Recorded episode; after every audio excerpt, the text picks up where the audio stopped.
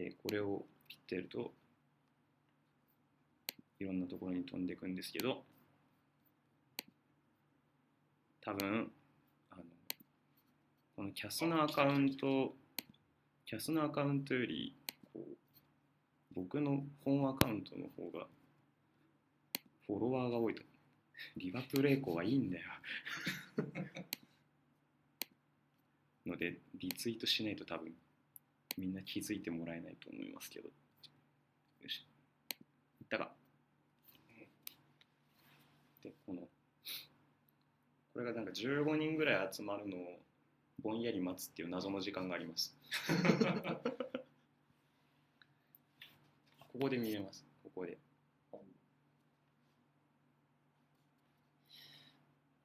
12人か。もうちょっともうちょっと待ちますかね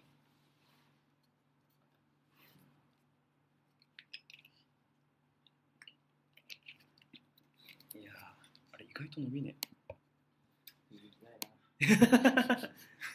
すいませんちょっと不人気なところにお呼びして申し訳ないです。自分だっていう。こんな影響力ないな。やめましょう。やめましょう。で出っ歯なお互いにこうなんていうか自分を卑下し合ってスタートは良くないです。ちょっとリバプールエコー閉じましょうまず。なんで開いたんですお来た来たよし。こんばんは。L2 さんこんばんは。でお梶さん筋肉の話はですねあの先ほどの打ち合わせでちょっとカットの方向になりました。やめましょうってことになりました。はい。この間出演への回答ありがとうございました。いいえととんでもない。結構行きましたね。じゃあそろそろ始めましょうか。はい。ということでえーと毎度おなじみルローの番組フールマンセイですよろしくお願いしますということで本日のゲストは、えーと本日はサッカージャーナリストの船木渉さんに来ていただきましたよろしくお願いしますよろしくお願いします。船木です。皆様いつもお世話になっております。今すごい前のめりにはい、ありがとうございます。今日今日めっちゃめっちゃビジネスでしたね 今日今日は何ですか？僕とおいちさんの絶対にモテない話というか。そのそのくだりやりますか？そうそうですよ。本当にあのちょっとねお顔をお出しするのはできないないわけではない。僕が出したくないっていうだけなんですけど。でそれはないんですけど映像配信はないんですけど本当に船木さんです。本物ですよ。そうですよそうですよあのオリバコーヒーで打ち合わせしてたぐらいの の感じです。はい。っていうことで、えーっと実は時間もそこそこ限られてて、えーっと後枠の方にですね、えっともう一方、えーっとゲストをちょっとお呼びしたいと思ってるので、えーっとそれがあるのでちょっと巻き目でいきますが、おフットボールチャンネルいつも読んでますと。ありがとうございます。なんで不正にしてんのかよくわからんけど。ので、えー、とぜひとも皆様あの一応ツイッターの方でもあー質問をいろいろ募集させていただきましたけど、えー、とこの質問ありがとうございました。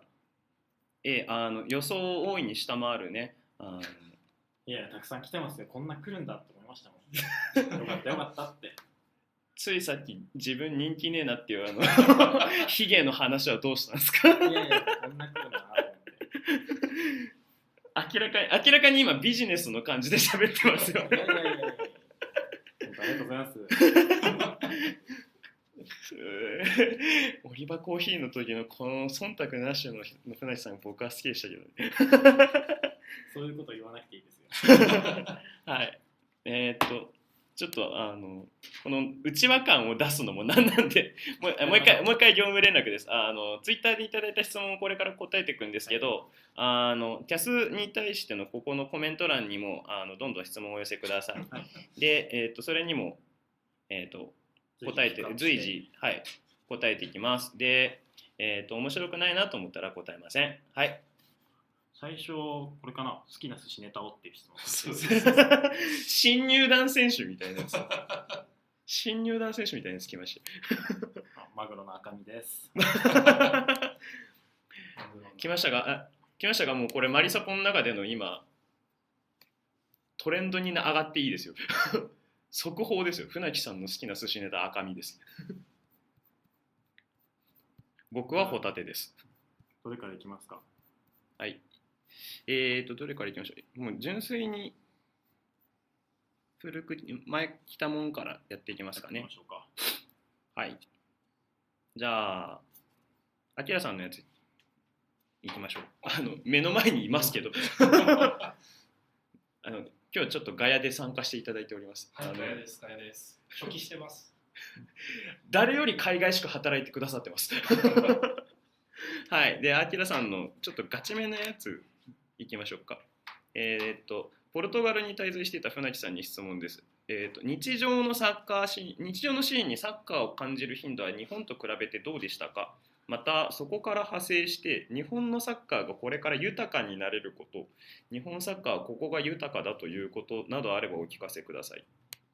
どうですかね、日常、うん、うんまあ、なんか街歩いてて、ものすごいサッカー、サッカーしてるなっていう感じとか、まあ、そういうのはないですけど、あ、ないんですね。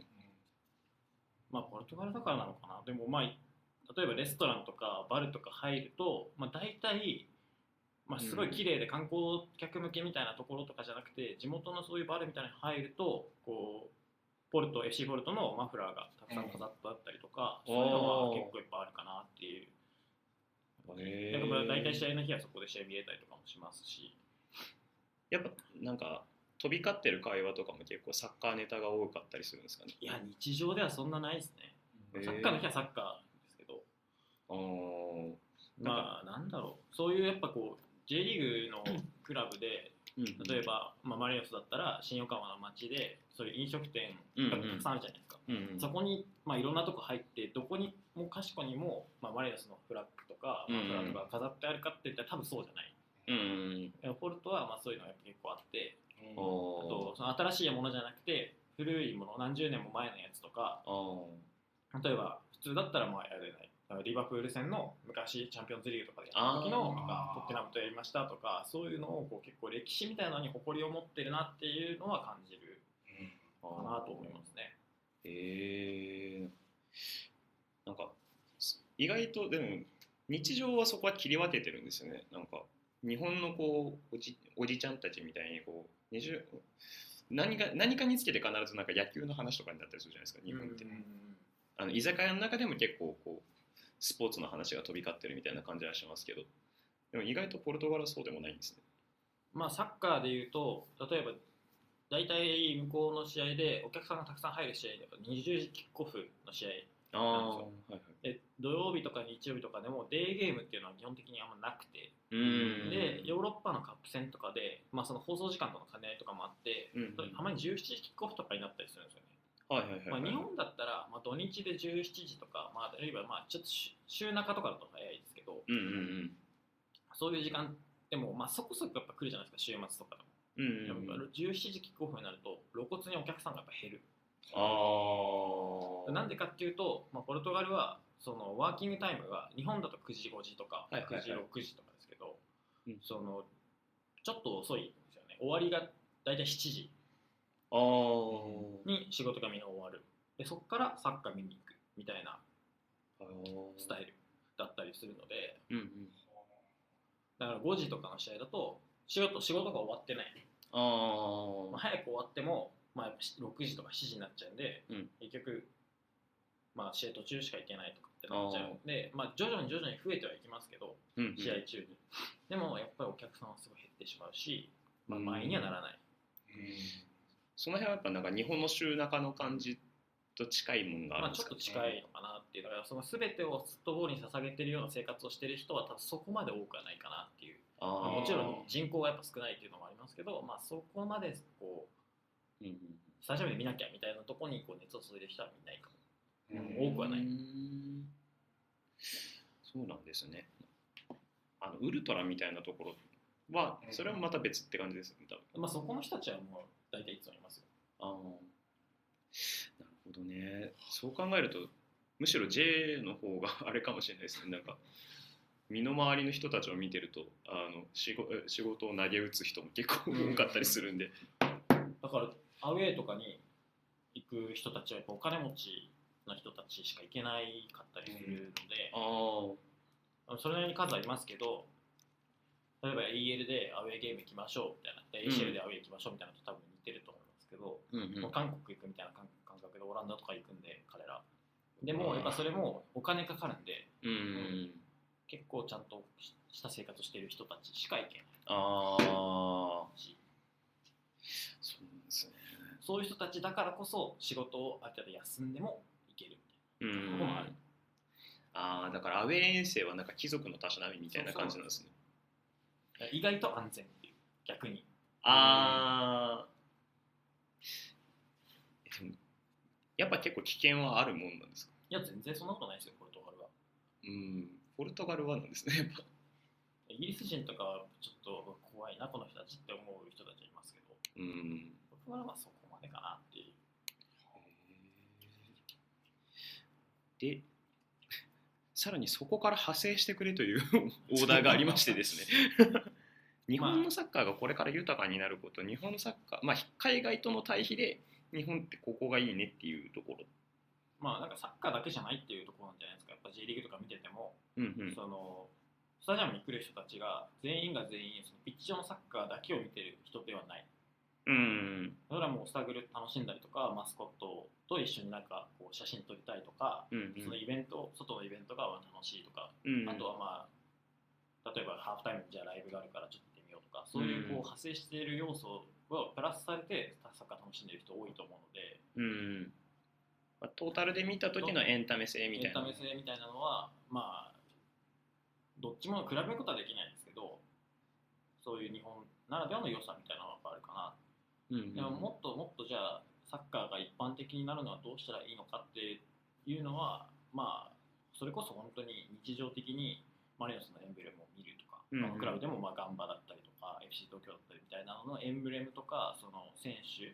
うん。にとかチームの文化とかそういうものにこう日常的に親しめるような環境があれば少しずつ興味を持ってもらったりとかそれはまあ我々みたいなメディアが発信していくだったり、うんそれこそ地上波のテレビでどうやって話題にしていくのみたいなところとかも少し気にしたりとか、うん特に DAZN今 DAZNでしか試合を基本的に見れないそうですね。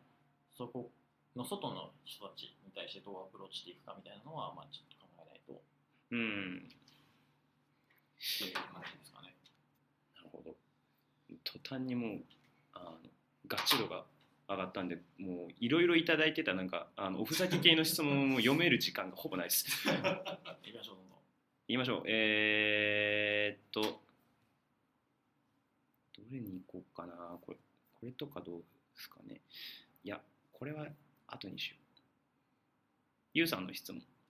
えー、っと今まで世界中のスタジアムを訪れている船木さんに質問です。えっ、と欧州のスタジアムにも戦術オタクなんか腕を組んでこう試合を見てるような人たちってやっぱいるんですかねっていう。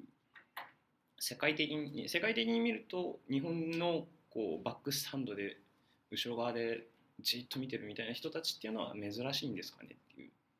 まあ、スタジアムをどう捉えるかっていう感じなんだと思いますけど、うんうん。僕が見てきた限りだと、まあ、観客の人たちはやっぱりその非日常を求めてきてるというか、その感情を爆発させる場所みたいなところあがやっぱスタジアム。ムだと思うので、うんうんまあ、日々のストレスって言ったら変ですけど、うんうん。こう何かに熱狂してこう自分が没頭してこう感情を表に出すうん。場所うんうん。なので、まあ、普通にバックスタンドとかメインスタンドで見ててもやっぱりこうとんでもないバリ雑言が 飛んでくるし、はいはいはいはい。まあ、物投げたりとかする人だっているし、うーん。いや。まあ、もちろん中にはあいつダメだなとか、話しながら見てる人もいますけどそれはまあ少数派かなっていう、まあ、戦術オタクっていうとこのその発信みたいなのは多分日本だとメディアとかでもあんまりそういうのってないというか。一一般の人たちが見るような新聞だったりとか、うん。テレビとかそういうそのものの中でうん。戦術的なところに言及することってすごく少ないと思うんですけど、そうですね。まあ、ヨーロッパだともうサッカーも圧倒的にナンバーワンのスポーツである場所が多いので、うんうん。ポルトガルとかスペインとか行ったらそのスペインの試合が終わった後にうん。その新聞翌日の新聞とか見るとうん。その、まあ、いわゆる日本の戦術オタクの人たちが自分のブログとかで発信しているようなその中継の映像のスクリーンショットに丸とかこう矢印を書いて、戦術のその肝になった部分を解説している記事があったりとあかああとはまあ審判の採点とか批評みたいなのをしている記事があったりとか、そういう広げ方みたいなのをメディアがやってるんで、うん。そこがまあ戦術のオタクの人たちの吐き口って言ったら変ですけどこう楽しむうん。要素を、まあ場があるう。ん。だからあんままっす普通にスタジアムに行って見るっていうよりかは映像で見ておいてで翌日新聞を見ながら自分のの考えと答え合わせするっていう感じだからあんまりだから日本でこういるバックスタンドで腕節系まあはもちろん試合静かに見てる人もいますけどその人たちが何を考えてるかどうかまではちょっとわからないかなり、えまあ、まあまあ少数な感じなんですね。やストっぱりレートに感情を表現する場所っていうのがまあ大きいかなっていう気はしますなるほど。まあでもそうですよね。逆に言うとなんかそこまででなんかスタジアムで見なくてもとか、まあ、媒体が結構やっぱ多いしパジェッレとかももうイタリアであるじゃないですか。あの採点採点とかの文化ももうすごくよく根付いてるところだから、まあ、新聞スポーツ新聞がかなりまだよ読まれてるっていうまあまあのも強相当いですしね、プレゼンスは高いと思いますね。ウェブもウェブ版も含めて。ですよね。移籍情報とかもあるからみんなちゃんとチェックするっていうのもあるし。ほとんどサッカーですから資源が。ああまあそうかそうそういう結構違いがあったりするっていう感じですかね。はい。でちょっとまだまだ海外ネタを23やっていきますか。えーっとちょっと身内ばっかで申し訳ないですけど平井さんのえー、と質問。海外に行く前と戻られてからでサッカーの見方が変わった部分などありますか？こんなプレーに目が行くようになったとかこの選手の良さに気づいたとか。記者としての目線だけでなくサッカー好きとして伺いたいですと。真面目だな。えねまあいなんだまあ今更って言われちゃうのかもしれないですけど選手の目を見るようになったって言えばいいんですかね。ほう。なんだ、まあ、正確に言うと視目線。線の動き。あすごい見るようになったかなっていう。それはまあ記者席とかだと、まあ、日本でもそうですけど、うん。ちょっと上の方から全体をやっぱり見るっていううんのが主になってくるんですけど、うん。まあ、もちろんその取材だけじゃなくて普通にチケット買って見に行った試合とかも全然あるんで、うんうん。そういうのだとあえてそのメインとかバックのもう本当最前列に近いところうん。サイドラインのキワッキワのところにあえて座ってうん。試合見てたことが多くて。おでなんか全体とか全体像とかはまあ正直そんななんか全部は分かんないですけどーうん。あの目の前にサイドバックが何を見てうどうんいう判断してるのかなとか、でももっともっとミクロって感じですかね。そうだからそのなんでこうなってんだろうみたいなのが意外と視線の動きとかで分かったりとかする。で上から見てるとそこスペースあるじゃんとかそこ出せるじゃんみたいな思うことって結構あるじゃないですか。ありますね。サイドバックから2列目の選手のところまで上からだとコースが見えてる。でそこ出せば一気にチャンスになる。うんみたいなのは、おいって思うんですけどうん。そのサイドバックの近くで見てると全然そこに対して視線がいってないうんうん見れてない。そこまで見れてないみたいなことがあるそうなると、あじゃあこいつにとってはそこがもうパスコースにはなりえないから進まないんだなとか。うんうんうん、逆に言うとあの上から見てて上からの映像と照らし合わせてみてもそこのパスコース分かってんだっていうことであこの選手すごいなみたいな見方話にもつながるんですよね。サラゴサの試合見に行った時に結構びっくりしたっていうかあまあ、その香川選手が試合出てたんですけど、うんまあ、なかなかやっぱりこう力発揮できてないみたいな言われるじゃないですか。でもどう考えてもやっぱうまいんですよチームの中で一番。あじゃあなんで一人で何もできないの？って言われちゃうとちょっとそれはかわいそうだなって思うのはやっぱ周りの選手のクオリティがちょっと足りてないあそうなんですよね。って思うのはやっぱそのボールをコントロールする時とかに下を見ちゃってるとか。あ例えばはサッカーでよく言いますけどボール持ってる時間って1分とか2分とかーうんうんうん。その残りの時間何してるのかなとか見た時に結構ボールばっかり見ててうんうんサイドバックの選手がポジション取りもちょっと甘いしあんまりこう周りを事前に見てなくてボールコントロールに一生懸命になっちゃって結局プレッシャーかけられてそこでスタックしちゃう。でもそれは相手もどうして狙ってることでうんうん今の現代サッカーで言ったらサイドバックに対して追い込んでいく、うん。本当にそこで追い込まれちゃうそこを超える力がない。っあーまあだから2部なんだっていうのもあるっていう感じですかね。ていうのが結構見えてきたりとか。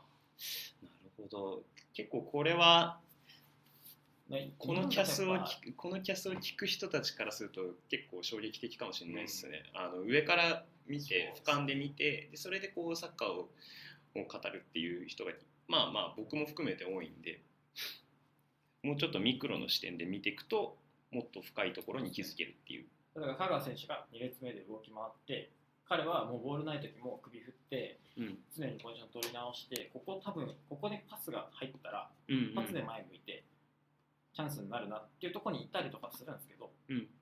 味方がそこを見えてないんでなかなか使ってもらえないとか。ああなるほどねっていう。そのスペインの選手で2部だけとはいえスペインの選手だからこれができる人って多分思ったりとかすると思うんですけどそれはまあ結構人によりけりでできる選手もいるしできない選手もいるしそれはなんかこう視線の動きとかポジション取りとかも近くで見てると、ずっと目の前に45分間サイドバックがいるみたいな状態で見てるんではいはいはいはい。あこの選手こういう動きするんだなみたいなのが結構分かったり。ああいいですね。なんかこの数分間ですでになんていうかヨーロッパサッカーに対するこう偏見みたいのが結構取れたかもしれないですね必必要以上にリスペクトしちゃってるっていうかそこら辺はあるかもしれないですね。だから最前列ってちょっと見にくいなって思われるかもしれないですけどなんか一回それやってみるとあ結構面白いなって思ったりとかうん。久保建英選手とかも結構前の方で見るとうんうん。あこの子本当にとんでもないなっていうのがやっぱ分かったりとかああそれはもうなんかパスコースの作り方とかですか？いやボールほとんど見ない。ああドリブルをする時も常に相手の動きに対して視線がいっててはいはいはいはい。そこにこう自分の足元を見ないでドリブルするとかボール持ってない時もうんずっと首振ってて、まあ、細かく動きを変えながらこうボールに絡もうとする。でその僕が見に行った試合はすっごい悪かったんですけどチーム全体が。うんうんうん。結構泥試合でまあ普通に見たら全然面白くない試合でしたけど、まあ、なんかそういうの見てると、この子はとんでもないなっていうすごいですね。なんか泥試合の中でも光るっていうのはやっぱモノホンって感じはしますね。試合全体見たら全然そん土地出場だったような気がするしそんな別に存在感があるわけじゃないんですけど、うん。ここで見るとやっぱりこう18でリーガの一部でうんうん。プレッシャーとかその相手の寄せみたいなのに対してその相手を見てプレーできるっていうのの能力の高さはちょっとやっぱこう同じ年代の選手とかを見てもずば抜けてるんじゃないかなっていうのは確かにな。感じましたね。首振りの頻度とかもなんかもう目に見えて分かるぐらいまあ、それはやっぱ上から見てても分かりますけど、でもすげえなっていう。いやー。っていう話を延々したいんですけどそろそろちょっと、あの国内の話に戻りいきましょうか。結構いい時間なんで気をつけてくださいね。やばい。やばい。えーっとうわー。すげえ面白いボケねあもっと上ですか？どれ行きましょう？えお好きな寿司ネタ答えたんで。うーん。サッカーの見方的なこれいきます。これいきますか？えっ、とオザメンディさんからの質問。えー、と時間が経ったからこそ考え改めて感じる、えー、とマリノスマリノス対ガンバ戦開幕戦ですね。の感想をお聞きしたいです。うん。ものすごく面白い試合でしたね。やっぱり。どの辺がやっぱりサッカーって、うん。その想定外を楽しむスポーツだって僕は思ってるんですけど、はいはいはいはい。ゴール生まれるときは何かしらやっぱ想定外が生まれるからうんうんうん。こうゴールになるはいはいみたなとこあるじゃないですか。全部が想定内だと多分うん。ここで取られるだろうなって取られて、うん。相手もここで取られるだろうなって思って取られてうんうん。でずっと多分堂々巡りでゴールが生まれないんですけど。うん。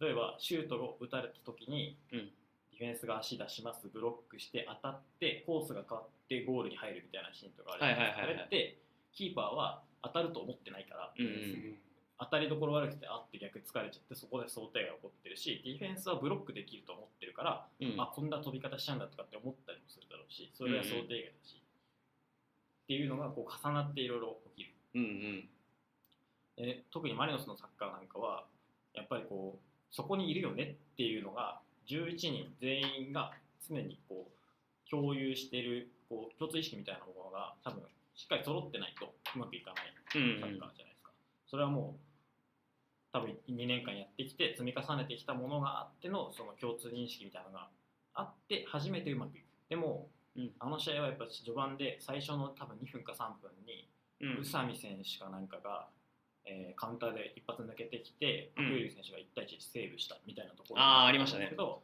あれも最初パスミス起きてるんですよね中央で、うんうんうん。でもあれもちょっとコースずれてるんですけど多分パスの出してからしたらそのコースの先にいるよね誰かが。必ず、っていうのが後からあそこを出してるんですよ。確かに。後ろ向きのパスだったし。うんうんでもそれがうまくいってないとか。うんうんうん。1失点目のところもディフェンスラインのパス回しのところでエラーが起きましたけど、うん。あれも本来だったらここのそのビルドアップの出口みたいになるところに1人誰かいるよねって思ったけどいなくて結局後ろに下げるしかなくて取られちゃうとか。そうですね。あの伊藤真人選手がが詰まったのはちょっと一回誰かを探すような感じになってたのは確実にそこですよね。でそれの想定外がのエラーがたくさん重なったのはやっぱりガンバがしっかり対策をしてきて、うんうん。そのマリノスをどう上回るかみたいなところに多分開幕戦でものすごくフォーカスしてきたうん。うんところだったと思いますし、そうですね。まあ。でそれはマリノスにとって想定外だっうんうんうん。たやっぱり。ちょっとそこを超えられなかった。でも逆にうまくいってたところもあったし満足は絶対してないと思うのでそこでもう一回やっぱこう自分たちのサッカーをうん。高めて、その相手のこうやったらマリノス勝てるだろうなっていう想定をもう一回破っていくみたいなところにフォーカスできるきっかけになるような、まあ、1試合になるなったんじゃないかなっていうのは思う。そうですね。でやっぱ、まあ、マリノス中心にやっぱ見てきたからうん。こう去年も優勝してるしでガンバも、まあ、しっかりやってくるだろうけど、まあ、なんとなく勝てるでしょって多分見てる人も結構思ってたと思うんですけどそれであのガンバの徹底した対策とディフェンスラインのそのセンターバックとサイドバックの間にこうん。うラインをパッて上げた瞬間にキーパーからロングボールを入れるとかうん2列目から飛び出してくるみたいなのを明確に狙ってるとかうんうん。それがマリノスに対して効くっていうことがこう示されてくるとやっぱゾクゾクするんですよね。まあそうですね。見てるとして。これがどう超えていくのかなってう思ったりんとかするじゃないですか、まあ、結局なかなか打てなかったですけど。そういう面白さが詰まった試合だったんじゃないかなっていう。そうですね。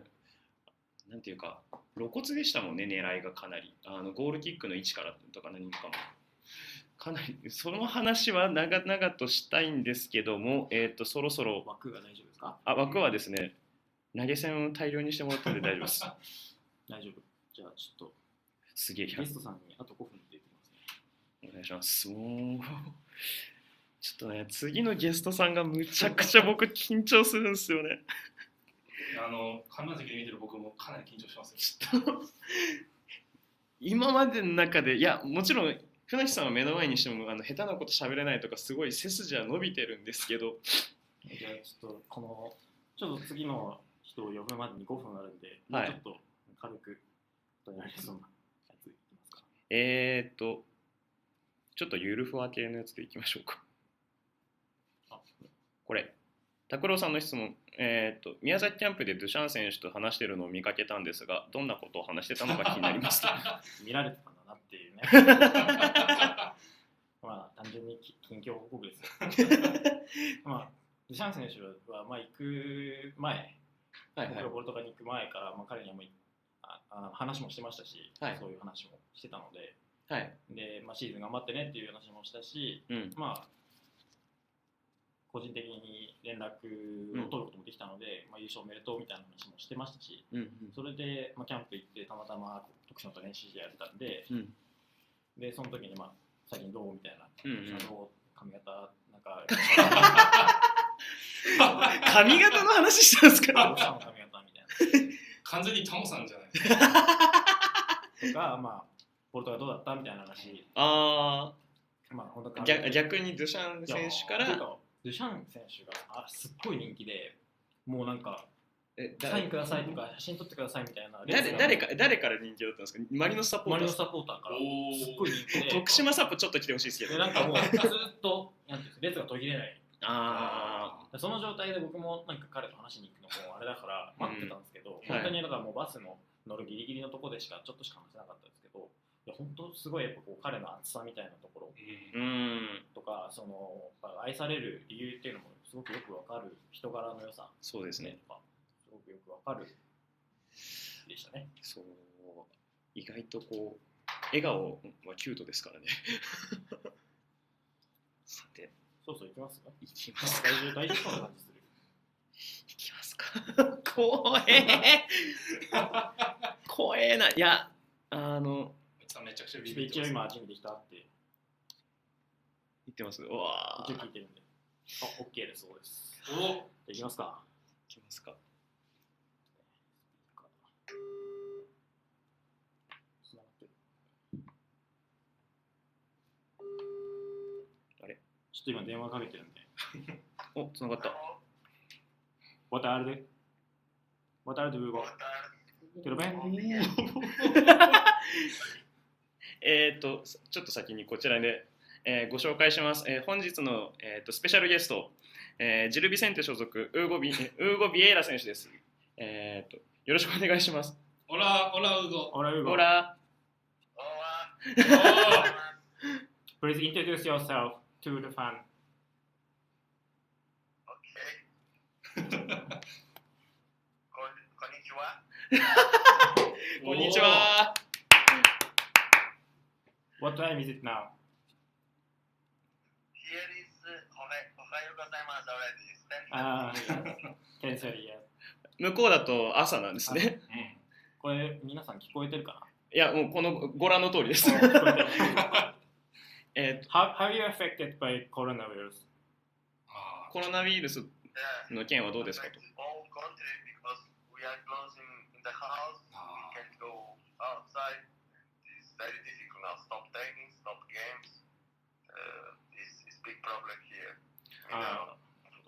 家にいなきゃいけなくて、まあ、なかなか外にも出れないし、まあ、試合もなく、練習もなく、結構難しい時間を過ごしているようです。Oh. 今からあのウーゴ選手にあの Q&A コーナーを やりますのであのライブでもらった質問にどんどん答えていくのであの皆さん質問をくださいすっかり船木さんが MC のようで あはいはいはい今ねじゃあ逆に何をされてるんですかね？あ What, what, what are you doing now? Before, before we... my house. I, I take shower, breakfast. ガガチなやつが来てしまったあ when の Bianca welcome, we, we have many things to do. シャワー浴びてご飯を食べてきた朝ごはん食べてきたところらしいです can, can you training in your house every day? Yeah, yeah, sure, sure. Uh, sometimes I have bicycle. あ Uh, and I have many, many, many things to to do, exercise and everything. Sometimes I go, I go in the forest. あ Man, うん まあ、家の中で、まあ、ランニングマシンだったりいろんなトレーニングができるようになってるらしいのですごい。さすおがです質問来てますね。はい。えっ、とウーゴが一番好きなウーゴ選手が一番好きなマリノスでの自身のゴール。あを教えてください。ストライカー結構ゴールを覚えているもんですからね。First question from the fan. From fan. Uh, what is what is your favorite goal in Marinos?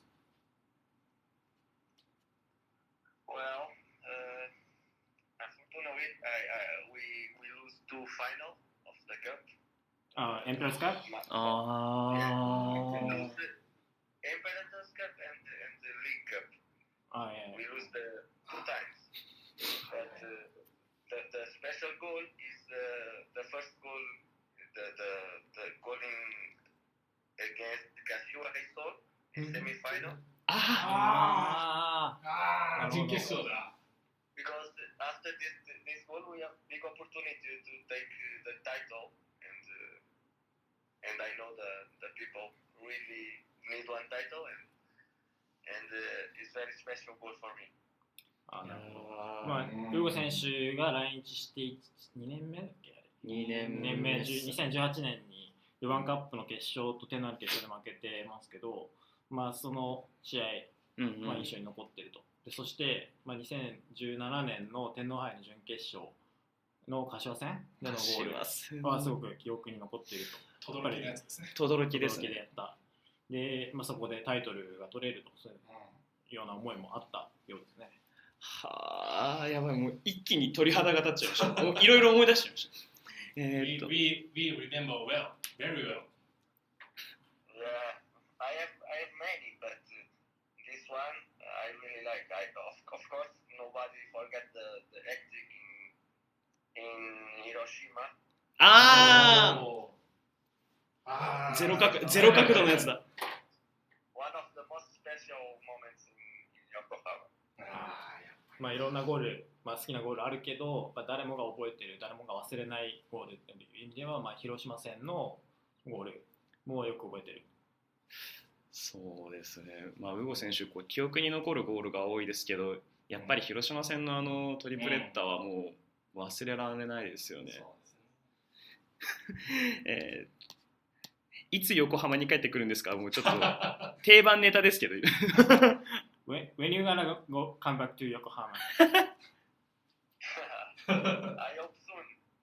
あーもう I have in the I have planned to to go in June when we have holidays, but now with this Corona, I don't know if we can Mm. fly. If, if the, the the the season finish in in May, I don't know already. But uh, if we have holidays, I go. うんなるほど。Because I have many things there. まあ also. 今はまあ6月のシーズンが終わった後に日本にもう一回来る予定というかまあ計画を立ててるみたいです。けどただコロナウイルスの影響でまあと旅行ができるかわからないしうん。そのシーズンが終わってオフが取れるかどうかわからないので、うん。まあそのオフがあればまた日本に来たいなという話ですね。おー。多分質問者え質問者はあのいつマリノスに戻るのかみたいな話かもしれなかったですけど、まあ、それでも十分嬉しいですね。あぜひとも日産スタジアムでお待ちしてます。うん。We, we are waiting for you in the Nissan Stadium. Thank you, thank you so much. For so I visit you. あーちょっとガッチガチなんですけどだから筋肉の話とか今できねえっつってんだよガチガチだっつってんだえーっとロットさんの質問に行きましょう、えーマリノスで一緒にプレーした選手で最も印象に残ってるのは誰ですか Who is the most impressive player uh, you played with? Uh, you played uh, together in Marinos. Oh, this is very very difficult question. Uh, 忘れちゃった難しい質問。難しい。難しいまあ質問です I like I like uh, Taka. Taka ああーえー、大井原選手。Why? because he, he he is very good player and uh, and he play amazing. I but I have many. I also uh, show I, I like I like uh, a lot show. Every everybody know that uh, how he play and how he is like a person. Uh, Yuzo, I really Mm. like Yuzo. 言うぞ Uh, おーなるほど。I have many. まあ、大井原選手。山山おおああなるほど。Martinos. ーお Martinos play play all the time amazing together. Mm. me many assists and I give to, I give him also. Uh, uh, we play really really good. Maybe Martinos is, is the best how how combination me う and him. うんんあーそれはそれはでもまあ、大井原選手はまあ非常にいい選手だっていうのもみんな分かってると思いますけど、まあ、そのどうやってプレーするのかチームとしてどうやってプレーするのかだったり彼の技術みたいなところも非常にまあ印象に残っている、まあ、雄三栗原選手栗原雄三選手もすごく好きだったそして、まあ、山中選手であったりとか。うん。で、まあ、彼、まあウーゴが一番こうベストパートナーというのは、まあ、マルティノス選手。たくさん自分にアシストしてくれたし自分も彼にアシストを多くしてすごくいいコンビネーションベストパートナーだったというふうに言ってますね。ああ内面だったわけですね。そうですね。もうハーバート・キーボンスキキーボー Uh, everybody like like him. He's uh, person. I like him a lot. I joke a lot with him. Everybody knows that. very good selection. Maki. You, can, ask him also. Makira Senshu. We, we, we, we joke a lot with, him. I like him. Yeah, you said uh, every time Kibo Psycho. yeah, no, I know. I joke, I joke with him all the time. all the time. まあ、木田選手はみんなみんな大好きだし、ジョークも言い合っていて、すごく大好きな選手だ。Keyboard is, keyboard is uh, captain now. I know, I know, I know. あ But he's not Busaiku, I just joke with him. I, of course I know. あ we, we all know いいようなキャプテンやってることも知ってるし、まあもまあ、彼にブサイクって言ってたのはジョークだよって、もちろん。そうそうそうここれあのジョークだよって言わないとあの本当に悪口になっちゃう。そうですね。あとはもうみんななんかリアクションばっかでこう質問は少なめですけど。あ L2 さんの質問いきましょう。あの J リーグの対戦相手で一番印象に残ってるクラブってありますか？どこですか？Uh, which is the most impressive team uh, you played against in J League? Well, uh, Kawasaki has, Oh. has uh, in in the first year have a really good team. And second year also, the EV champions two, two, Yeah, two yeah, yeah. times, so it's not coincidence. They have a really good team um, and good, very good players. After Manabuko there also, Yeah, he don't play, he don't play a lot, but, uh, yeah, yeah, but uh, they have a really good team. まあ、印象に残ってるのはやっぱフロンターレ は2連覇もしてますし、すごくいい選手が揃っていて、まあ、いいサッカーしてたと。そして、まあ、斉藤学選手も、まあ、なかなか出場機会はなかったですけど、まあ、フロンターレに行きましたし、まあ、いい印象に残ってる 今緊張がすべて解けましたね I, I know it's big real uh, rival, rivality, it's derby, but uh, I need to be honest. For, of course, the Yokohama is 100 times better. Now, we Thank you Thank you we all know These two years, these two years, they are they are really good. あの横 But 浜 we が win in home. 横浜マリノスが、まあ、もちろん素晴らしいクラブだし、もうそうそうフロンターレよりも上ですけども、あの2年に関しては フロンターレの方が勝っていたというような感じの答えを言っています。大人だな強かったですからね、当時まあそうですねこれいきますかあのウーゴ選手のちゃんとすごくあの好きなんですよ僕も大好きですね、えーと。ウーゴ選手ご自身気に入ってましたかっていう。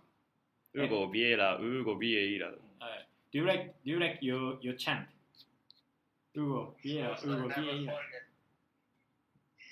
You never heard? This is when I started. Yeah. I like more. ああ、俺、俺、俺、ウーゴ。ウーゴああこっちの方が好きなんだ。自分のちゃんとはもう絶対に忘れられないものですけど、まあ、それよりもやっぱゴールした時のちゃんとすごいお気に入りのようですね。あー、まあわざわざこう耳に手を当てて聞くぐらいですからね。あ、それ聞きたいな。あこれですか？これのゴーゴールセレブレーションの意味？What, what is your, the meaning of your goal celebration? After the goal, you touch uh, both ears and right hear the chant from the stand, right? Yeah. What is the meaning?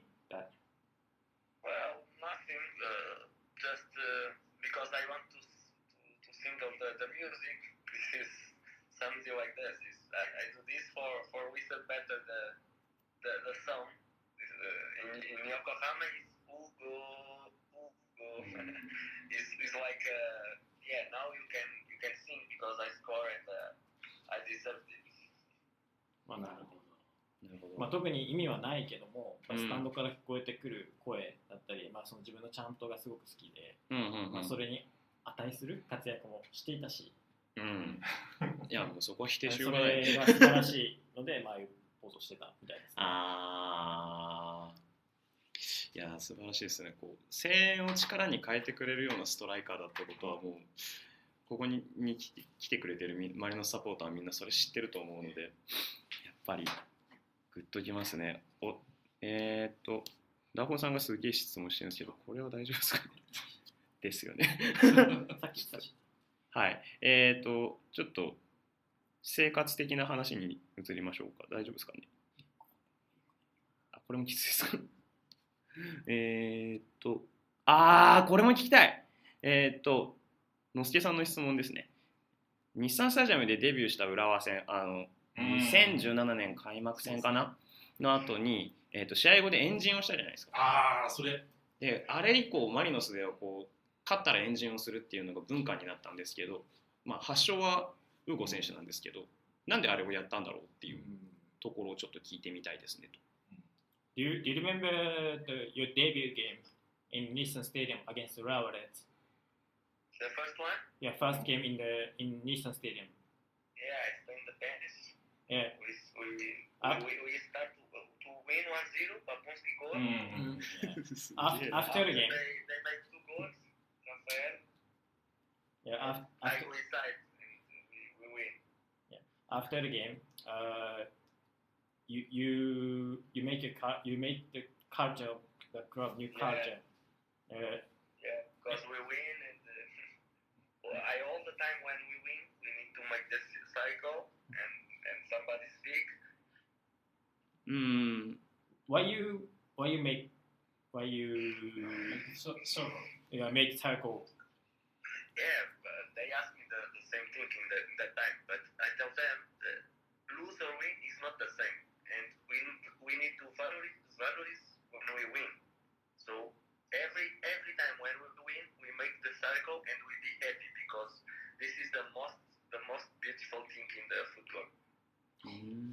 I tell I tell they like that なんて言うんだろうな。難しい。うん。逆まあ勝ちと負けっていうのは同じものじゃない。けども、まあ、その試合後に勝ったろうが負けようがしっかりとこうエンジンをして誰かが喋ってそういうことをこう続けていくっていうねそういうものっていうのは、まあ、フットボールの中でも、まあ、すごく美しい瞬間だし、まあ、いいことだよねっていううんコミュニケーションですねそうですねチームはえチームのなんていうかチームビルディングの一環としてっていう側面が結構強かったんですねでも負けても話すのですねでも割と勝ち試合でやってましたけどね that, that, that circle you made you made it uh, continue uh, for now everybody I know everybody made circle after the game that that, that is uh, great culture of the club Yeah, it's, it's, it's special for me because they, they tell me they tell me that and uh, and many fans uh, write me in the Instagram also. Uh, and the, the, the football players also tell me it, uh, it's, it's, it's, it's, it's special because it's I start to do this and now the maybe ever they do and uh, of course it's special for me uh, and I, I think it's the best the best for them because they be champions and they, they can do that again. うん。まあ、もちろん今続いてることも知っているし、まあ、うん。そういうのを写真とかをインスタにとかん。SNS に上げると、まあ、サポーターの人たちだったりとか、まあ、選手他の選手だったりとかからもこれ何って聞かれたりとかする、そういうのは素晴らしい特別なことだし、まあ、そういうことができたっていうのはまあ素晴らしいことざっくりとですけどね。うんいやでもいいこと言うなさすがだなうじゃあジーンとしますね。これちょっとか感動的な話が続いてますねもう。お時間的に大丈夫そうですかね？もう少しいきますかね。もうちょっともうちょっと。いけますか。でもけ結構あれなんですね。あの日本のっていうかマリノスの成績は結構気にしてくれてるんですね。あ確か Did, それ did you watch the Marinos game last season? Yeah, many. Many. many, many. Yeah. When, when, when the game is uh, six or seven o'clock there, uh, uh, I watch. In the morning.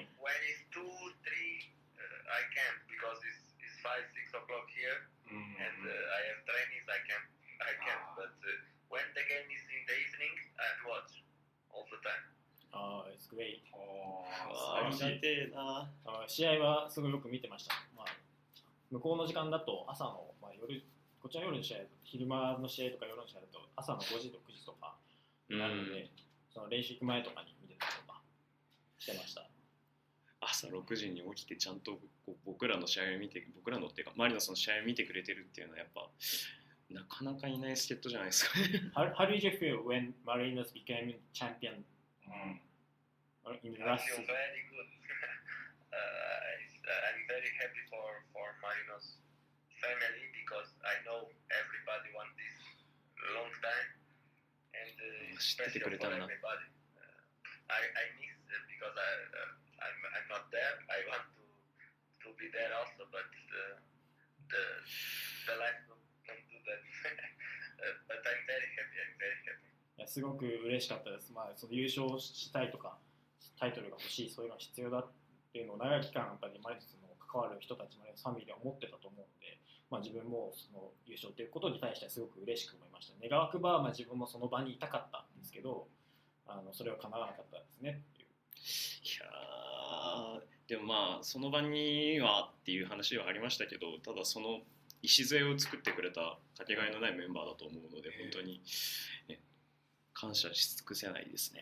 じゃあ最後ぐらいにしちょっとじゃあこれは僕がはい最後に、えーまあウゴンからこれからのプランとかをちょっと聞いてみたいなと思います。Of course, I know you need to wait the restart of the season, and uh, you need to stay uh, until the contract your contract ex- expires. But I know you you have planned to come back to Japan. And would you tell me uh, what is what what kind of plan you have in the future? Honestly, I don't know. This is one more reason for don't think uh, too much about the future, uh, because maybe maybe we can't. Uh, I, I, I my plan is come back to Japan for sure, uh, but I don't know. I don't know if, if it's possible. I don't know if I have an offer. I, I don't know if I have this possibility. Uh, this is why I wait. I I'm I just play football. I just do what I like, and this is the most important. If it's possible, I I, I, I, go, I go to Japan again for sure because I love Japan and my family too. It's, it's very very special to live there. Uh, but uh, we'll see the future. If if God deserves, I go. まあ、これからのことっていうのはまあなかなか難しいですけどもその 日本に行きたいという考えはありつつも、まあ、そのシーズンもありますし契約期もあるのでなかなかその行けるのかどうかっていうのは自分の口からなかなか言えないそれはもうオファーがあるのかとか、うんそういうことにも関わってくるし、ただまあ日本が僕は大好きですし、まあ、いつか戻りたいというふうには思っているので、まあ、その時が来ればいいねっていう。Where, where you want to live in Japan next time? I don't know. うんもちろん Depends. I, I, I like I really like Minato Mirai, but we'll see.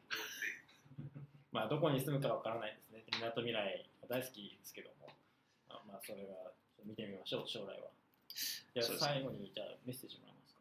そうですねあのぜひとも、えーマリノスサポーターというかこれを聞いてくださってるサポーターの皆様に一つメッセージをいただければ Uh, please give us some message and to the Marina san and to the listener. Hugo? Sorry? Uh, please give them your message to the fan, to fans, to Marina supporters, to listener. Yeah, of course. uh, I really miss them. but uh, al always what, what I tell, the, my message to the fans is all the time,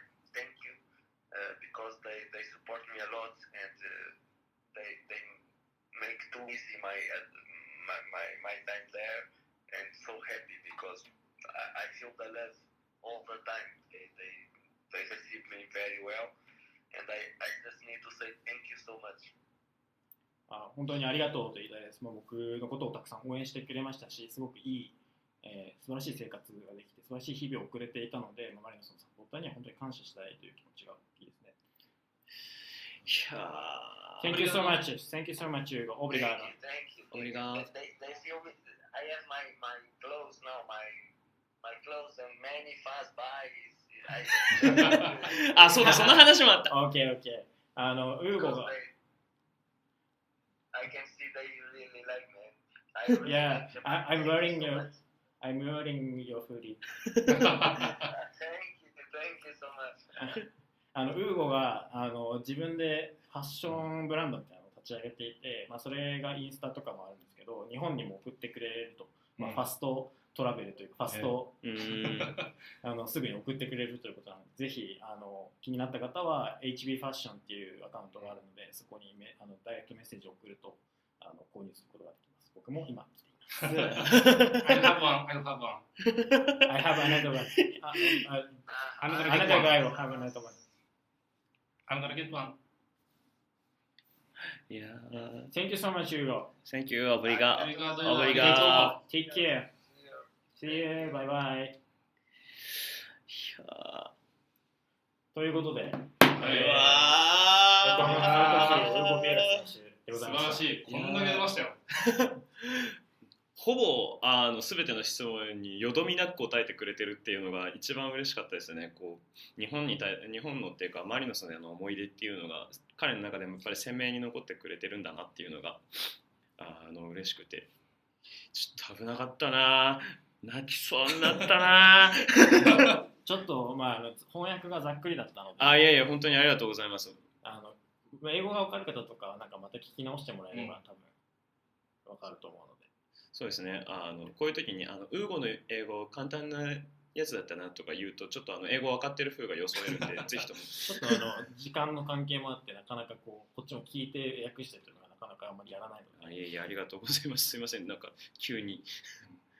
いやでもこれもあのちょっと裏話をさせていただくと船木さんのあの発案でここまでやっていただいてもう僕はじゅ僕は普通に船木さんと話せるだけでも光栄だと思ってたんですけどあのさらにこういうあの素晴らしい機会を設けてくださり本当感謝ですね。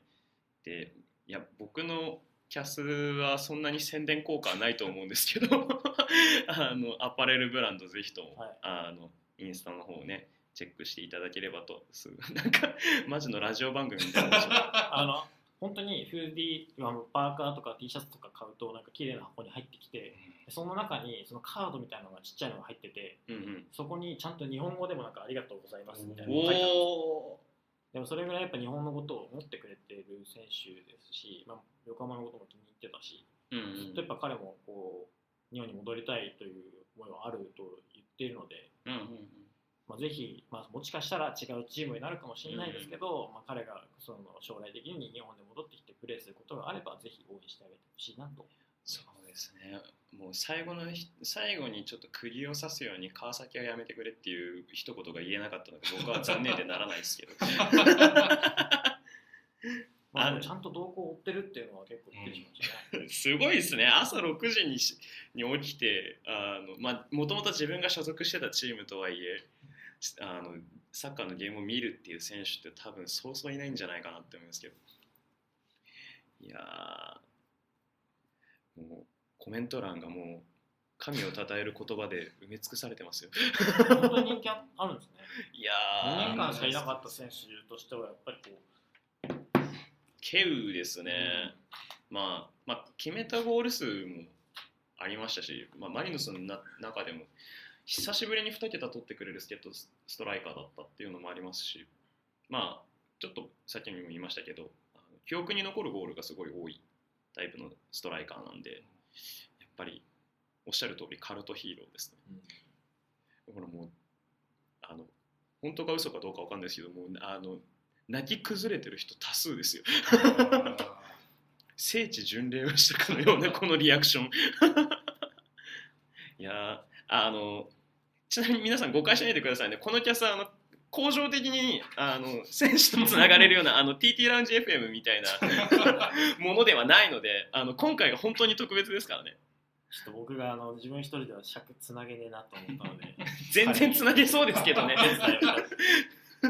不要な心配だとは思うんですけどでももうすっごい答えてくれましたね。じゃあちょっとせもうちょっとだけ質問を。そうですね続けていきましょうか。続けていきましょう。国内系の話を。やっててきましょう。どこだ？見えなくなっちゃった。なんか。もうなんか マリシアさんざん石井さんすみません。あの寿司ネタさっきやりました。あ赤身赤身とホタテあの後だとちょっと聞き返してみてください。ちょっとふわっとしたやつ一回ジャブで挟んでおきましょう。これ伊賀さんでいいんですかね。えー、と老後は毎年3ヶ月ポルトガルにプチ移住を妄想してますと, えー、と3ヶ月暮らすならどの町おすすめですか？サッカークラブの練習場が街中にあってた食べ物美味しいところがいいです。食べ物はまあどこ行っても美味しいと思いますね。安いし。あたーだその3ヶ月暮らすんだったらまあポルトとかだと3ヶ月いたら飽きるかなちょっと。あそうなんですかか？ポルトってどんな感じなんですか？なんか日本で例えると。一応国内でその2番目の都市って言われてるんで、うん。まあ日本で言ったら横浜とかの立ち位置的には横浜ですけど、人口とかの規模で言ったら30万40万ぐらいしかいないのかな。あ南川挟んで南側にガイアっていう町があってそこと合わせても50万ぐらいだったと思うんで、ー、まあそんなにえ大きな町じゃないんですよ。あどこにも歩いていけるぐらいの本当に。ーうんうん。なんで、まあ、3ヶ月いて何もすることがなきゃ飽きるかなっていう。ああ娯楽がちょっと少ない感じですかね。で、まあ、サッカークラブの練習場が街中にあるとなるとリスボンとかポルトはちょっと厳しいかなっていう。それなんでかっていうと、うん。本当に遠いんですよ練習場が。へえ三強クラブは。ポルトなんかも街中からうん。そのガイアっていう街の方のはいはいはい。南の方まで行って車で20分ぐらいかかるところまでお行かないといけない。おで公共交通機関が通ってないところなんでえ本当えに車で行くとかウーバー使うとかしかないような場所に練習場があってでしかも練習一切入れないんでファンの人は。あそうなんですね。門から先は入れないので。え。でまあベンフィカとかも結構確か遠かったと思うしスポルティングもリスボンとは言いながら練習場はアルコルアルコルチェとかそんな中の前の結構離れた山奥にあるんですよ、練習場が。だからちょっとやっぱ遠いし。あそうなると意外とブラガとかは有名な選手とかもいないし街自体もポルトとかリスボンに比べればちっちゃいけれどもスタジアムとかうんうん。練習場も確かスタジアムの近くにあった気がするんで僕ちょっとブラガ行けなかったですけどうんうん。あの、まあ、なかなかいいとこなんじゃないかなとは思いますね。あの崖ゴール裏の片っぽが崖になってるあスタジアムが。なんか見たか見たかもしれない。ある街ですね。すごい。こうかなり真面目に回答してもらいましたけど。ちなみにポルトガルは確かなんかご日本円で言うと5000万ぐらいだからのなんか物件を買うと永住権取れるんですよね。えそうなんですか？そうそうそう。すげえ。そうなんですよ。だからそれでなんか僕が聞いたところによると結構中国人とかアメリカ人とかのその、なんて老後でお金ある人たちが物件を買って、なんかこうセカンドハウスじゃないですけど、うんうん。こう休暇とか老後になんか使ってるみたいな話は結構聞きます。ああすごいですね。リゾート地としてもやっぱねリゾート地っていうかやっぱそういうしなんて言えばいいんだろう。保養所みたいな ところになってるんですね。すごい。5000万での物件をとりあえず買ったらい永住権がもらえるってなんかすごいこう日本だと考えづらいですけどはいでえーっとちょっと海外ネタもうちょっとやってみようかな。これ答えましたっけ？いややってないと思います多分えーっと、ポルトガルの、ポルトガルの次に長期滞在するとしたら、どの国行ってみたいですかっていう、橋ムさんからの質問です。うーんどこだろヨーロッパですかね。うなサッカーっていう意味で言えばヨーロッパですかねああ。で、もなんか結構アメリカとかも行ってみたいなと思うしはいはいはい。南米とかもなんか楽しいんじゃないかなと思ったりもするしなんか別にかあんまり考えたことなかったかもしれないですね実際かん今パッて考えてもあここっていうところはあんまないかもああ。やっぱヨーロッパ結構巡られてるイメージはありましたけど、それでもなんかこう、あここ行きたいなっていうような、なピンポイントで、あって思うようなところってなかなかないもんなんですね。なんていうんですかね自分のが多分変態なんで。であの普通の、ね、一般の皆さんだったら観光地とかでこはい。こに行きたいから、例えばフランスだったらモン・サン・ミシェルに行きたいから、うんうんうん。フランス行こうみたいな、うんうん。イタリアだったらちょっとベネチア見たいから行こうみたいな感じですけど、僕の場合はまあその土地にあるスタジアム見たいからちょっと行こうかなぐらいあー。スタジアム巡りっていう。いやだからもう観光とかマジで一切もうしないでスタジアムだけ行って帰るみたいなことあるんで。い それ試合は見るんですかや試合なくても行きますし。なくても行くんですか？このスタジアムどうなってんだろうみたいな。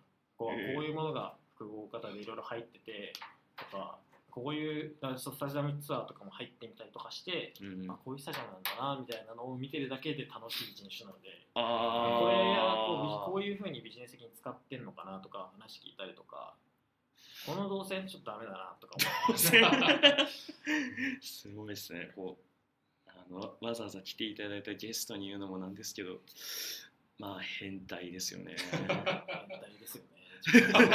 ちょっとうんまあそうですね。ちょっと僕もあのやれ人選手の太ももを見てでおおとか思ってるようなたちではありますけど。じゃあちょっともうちょっとマリノスにフォーカスしていきましょうかえー、っと難しいなあそれともあのローカルネタもありますけどまあわかんない。逗子はあんま分かんないそうですごめんなさい昼寝さん外食あんましないんで。ごめんなさい、昼寝さん。で、えーっと、ちょっと去年の話がありますね。あの、モンパンさんからの質問です。えーっと、船木さんが昨年優勝を確信したのはいつですか？もしくは誰のゴールですか？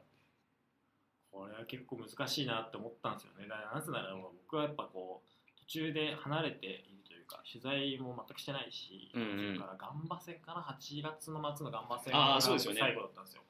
でそこからはまあ試合は一応見てましたけど、そのその周辺で起こっていることっていうのはどんどんわからない状態でいっていたので、うんうん。その選手のコメントとかもやっぱり読めはしますけどそれがどういう状況だったのかとかうん。どういう練習してたのかとかっていうのはあんまりわからない状態。でただただ試合見てただけなので。うん。そういう意味で言うとうーん、まあ、確信多分一番最後確信に至ったのは札幌戦かな。あさ4-2で勝ったあの札幌戦が多分僕的にはあこれ多分いけるなっていうのがちょっと確信に変わってきた感じーおーまあ確かに勝ちあの方的にも辺まで多分2位とかでしたよねずっとそうですね。であの試合はあの得点者誰だったかなって僕も忘れてて、うんうん。でその去年のシーズンのそのサマリーみたいなのを見てた時にはい。4点取ってるじゃないですか運転乗ってますね。でその取ってる選手がエリキエリキ中川マルコスみたいな、はい多分4人だ3人かだったんですよ、はいで取るべき人が取ってるんですよね。うんうんうん。でしかも2点取られてるとはいえその取るべき人がしっかり取って勝ち切ってるうん。試合だった。でその前までの試合ってうん。うん。仙台とか岩田とか湘南とか、はいはいはい。まあ、要はもうあの状況であれば勝たないといけない試合、まあ、仙台は引き分けてますけど、うんうん。勝たないといけない試合みたいなのが続いてて、はい。勝ってるところも多分あると思うんですよね。そうですね。3 3-1とかそういうのやっぱ状況的に岩田とかやっぱ勝たないといけない。うんでも札幌は結構上位もいたし、うん力のあるチームだっていうのも間違いないところでしっかり勝ち切った。そうですね。でその後の松本戦とかフロンターレだったりとか、FC 東京みたいなところにつながる結構重要な一戦だったんじゃないかなっていうのを今思えばですけど、うん、まあ確かに一つのラ一つ結構大きいターニングポイントだったと思いますね。エリキのドッピエッタっていうのも、そうなかなかやっぱエリキも継続してこう点が取れるという感じではなかったそうですね。じゃないですか。で最後の方結構固め取りで8点までいってるけど、うんうんそこまでなかなか取れてないって中で2点取ってるんですよね。で、まあ、ウィン最初の方の名古屋戦とかウィングとかでもやってましたねしで最初全然守備ではまらないとか、うん。うんうんうん。そういう課題があった中でしっかりこうチームとしてエリキが2点取れましたという成果もそうですね。まあって思えばですよこれは。うん。す。なかなかそのタイミングでこうそこまで鮮明に考えるの難しいですよね。今思い出してみればあ札幌戦勝った時にはこれいけるかもなって思ったら確かにっていうぐらい。ああでもそれもなんていうか確信本当になんていうか確信っていう強いもんっていうよりかぼんやりとこういけるかもしれんみたいなね。夏場に3連敗してるじゃないですか。さっきあーあったなセレッソ鹿島。ーはい。あったりとか。清水かな。清水かなであの時3連敗してうんでまあちょっとこうぶれかけるじゃないですけどその大丈夫なの？みたいな雰囲気は多少なりともやっぱあったと思うんですよね。それはやっぱ去年じゃなくて一昨年の経験があるからうんうん勝てなくなると本当に勝てないっていう時期が続いちゃうみたいなのがあったし、でそれでちょっと何か変えなきゃいけないのかなみたいなのがこう漂ってるところで外国人がこう入り出してうんうん。で名古屋戦で5-1かな？はいはいはい。勝った試合でしたけどあそこから連勝して名古屋とえー、っとどこだっけ？ガンバか。はい。広島。か。でポンポンポンとこう勝っていってでその辺であやっぱこうここで崩れなかったのは大きいなっていうのはそこでまあ思ってうん。うんここをしのぎ切ったからここから先多分連敗することはないだろうなって思ったんですよ。うんうんその相手の順番を見ても多分最後にもし連敗するとしたら最後のフロンターで FC 東京のところまでは多分連敗はないだろう。うで鹿島が正直鹿島とか FC 東京があそこまで後半戦にやっぱこう落とすとは思ってなかったので、正直。そね。この夏の時点でその優勝を確信するには至らなかったけどはい。まあこうずっと同じ感覚を保ったまま最後まではいけるだろうなっていう。うんでそこからやっぱ鹿島とかちょっと引き分け始めたりとかそうです FC ね東京がなかなか点を取れないっていうような状況になってきてまあ運もかなりあったシーズンだったんじゃないかなっていう。まあ、確かにそうですね。言われてこの質問僕もちょっと正直あの、まあ、船木さんに向けての質問ですけど僕もちょっと考えててなかなか難しいのはおっしゃってた通りであの上2つの勝ち星の落とし具合まではさすがに僕ら読めなかったっていうのがありますよね。あの前半戦のその FC 東京の戦いを見てると、うん。まあ、もちろん久保建英っていうその素晴らしい選手がいて、うん。引っ張られてたところは多少なりともあったと思うんですよ、うんでも戦い方的に大負けする戦い方じゃないですよね。どう考えてもね。そうですね。でもしっかり守ってロングカウンターで決める人がいるってうんいうのがもう確立されてたんでそうなってくるとこいつら負けないなっていうのが多分みんな思ってた。でも最後の方でちょろちょろっとこう落としてくれて。うん。まあそうですねそれこそ松本戦が一つ分水嶺にはなりましたね、うん。あの上3チームを分ける上では、あの鹿島 FC 東京はここで勝ち点1にとどまったんです。アルウィンで勝ち点1にとどまったんですけどマリノスはあ3の取りました。3取って、まあ、結構ギリギリっちゃギリギリだったんですけど。で松本なんかは、まあ、あの最新のフットボール批評とかでもその反町さんがうんすごいいろいろ喋ってましたけど、やっぱりマリノスに対してのそのリスペクトというかすごいあったし、ずっとやっぱこの2年ぐらい苦手っちゃ苦手だったじゃないですか。そうですね。勝てないというかなかなか崩しきれない。うん。それはもちろん相手がこう後ろが5枚になるとかそういうものはありつつもちょっとこいつらやりづらいなっていうのは多分あるそうですね。いやそれもでもなんか多分試合前あの試合の前のことを思い出せる人は多分これ勝てるだろうっていうぐらい自信がついてたと思うんですよ。もう。んまあ、うん。勝ち方はどうあれ。うん。う、まあ、多少だからその分これやばくね？っていうその焦りはあったかもしれないですけど結果勝ったらもうそれはそうだよねってなる試合というか。うん。なんかそれはね結構大事かもしれないですね。優勝する前のこうなんていうかいわゆる勝者のメンタリティっていうなんか大きなくくりで語られがちですけどあのまあ勝つでしょうっていういうスタンスにサポーターのチームももうあのもちろん記者さんももうもう、ま、周りが思うことっていうのはやっぱ強いチームの一つの条件なのかもしれないですね。でまあ勝つでしょうが慢心になっちゃいけないんです多分、ん。まあ勝つでしょうで車に構えてなんか適当なことやってたら絶対勝てないですけどまあ勝つでしょう。でもそれのために全力尽くすよねっていううん。メンタリティであることが多分重要で去年はそれがすごく、まあ、試合を普通に映像で見てるだけでもすごく感じたし満それ引き締める人がいたっていうのも大きかった。うーん。まあ野暮な質問かもしれないですけどこう引き締めるたえ引き締めるのはやっぱりあれなんですかね。あのボスとかが結構中心になってる感じがしましたかね。うーん。まああの監督は僕の個人的な意見ではあの本当にマネージャーなのであの練習とか多分ご覧になった人は分かると思うんですけどほとんど指示出したりとかしないんですよね練習とかでも。ずっと遠くからこう見てる、これ全体統括みたいなところが大きいと思うので、ベースのそのやり方とか考え方みたいなのはしっかりとこうチームに対して与えるし、うんこれはやろうねっていうところにはすごく厳格うんですけど、その週のじゃあ準備のところコンディションをどうするかとかどういうふうに持っていくか、うん。あとは練習でどういうふうなこうものを落とし込んでいくどうやって落とし込んでいくみたいなところは専門家の人たちにしっかり任せてる。うん。信頼して任せる、で、まあ、自分が出るときはやっぱりこう肝になるミ,、まあ、ミーティングどうやってるか知らないですけど、まあ、そういうその言葉をかけるところで最高うんって言ってこんだけやってきたからお前らできるよねって言ってこいっていうそのところで自信を与える。